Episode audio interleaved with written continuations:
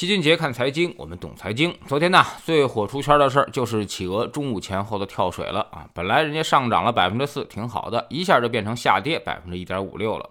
之后，港交所发布了公告，说公司呢被大股东啊 Naspers 减持啊，那么预计每天出售公司股票的数目将占公司股票每天平均成交量的一小部分，比如很可能是每日平均成交量的百分之三到五。啊这个事儿其实并不复杂。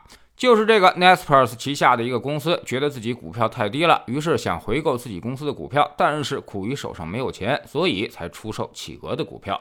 之所以这么干，他也是有苦衷的，主要就是因为价值倒挂了。他手上的持有的企鹅股票啊，价值九十欧元一股，而自己本身的股票呢，才五十三欧元，这就是有点意思了。就好比说，你有一套房子，还有一个车位，这房子单卖能卖到九十万，而房子跟车位一起合起来卖，一共才能卖到五十万，那么你怎么办呢？哎，这时候肯定就是拆开来卖呗。其实这种事儿并不少见，比如某互联网公司，它现在的市值还没有它现在拥有的办公楼值钱。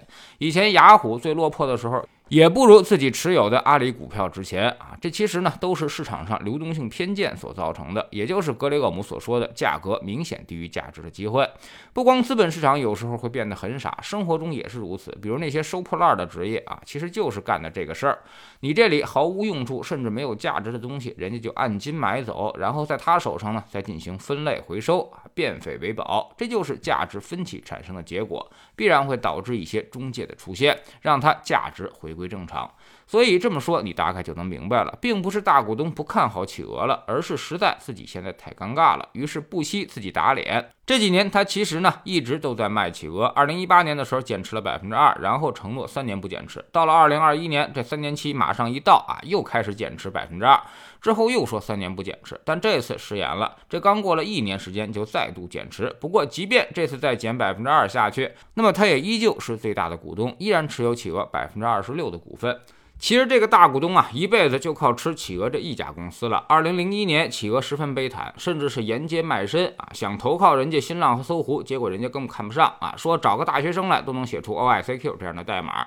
又找了几家创投，当时呢都是按照桌椅板凳的价格来评估啊。虽然后来有 IDG 和李泽楷分别投了钱，但也觉得这是一笔失败的投资。空有一亿用户啊，但完全不赚钱，甚至还大笔的烧了钱，全都急于变现离场。所幸呢，就是这个大股东啊，Nasper 旗下的一个子公司叫做 MIH 愿意接盘，结果当时一口气就买下了企鹅百分之四十六的股份，成为了第一大股东啊。当时整个企鹅的估值才六千万美元，也就是说啊，他可能花了三千万美元都不到。而后来，企鹅最高估值的时候已经达到了万亿美元啊！你说它涨了多少倍吧？即便是现在，他手上的股票呢，也能值一千多亿美元。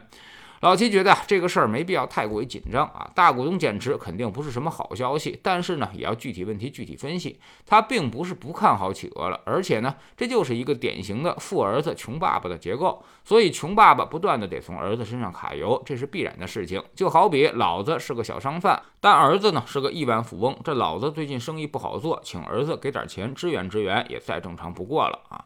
他现在根本就没有能力去评价企鹅的业务能力了。其实呢，从昨天市场的反馈来看，基本也说明了这一点。负面的消息爆出来之后啊，企鹅的股价也是稍微的有点波动，但并没有形成特别大的跌幅。从港股市场来说，变化也不太大啊，其他中概股也都没有受太多的影响。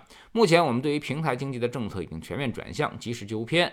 未来不太会对互联网经济过度打压了啊！现在基本上也不再出台什么负面消息了，所以中概股做空的基础基本已经不存在了。而港股市场受两大资金驱动，一个呢是海外资金，一个是南下资金。南下资金正在持续的买入啊，不断的加仓，而外资暂时还没有回来。所以现在一波流动性危机错杀之后，中概股已经是遍地是黄金啊！始终不要忘了，这些仍然是中国最好的公司，甚至没有之一。所以老齐呢一向坚定看好布局中国、配置中国港股科技类资产是必选项，而不是可选项。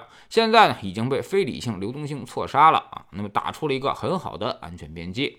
在知识星球秦杰的粉丝群里面，之前港股暴跌的时候，我们就坚定看好，不断的给大家打气。现在港股回来了，我们依旧看好啊。流动性所造成的问题，那只是波动，或者说干脆就是机会，而不是风险。因为资金走了，它迟早都要回来。等他们回补的时候，就会很快的涨回来了。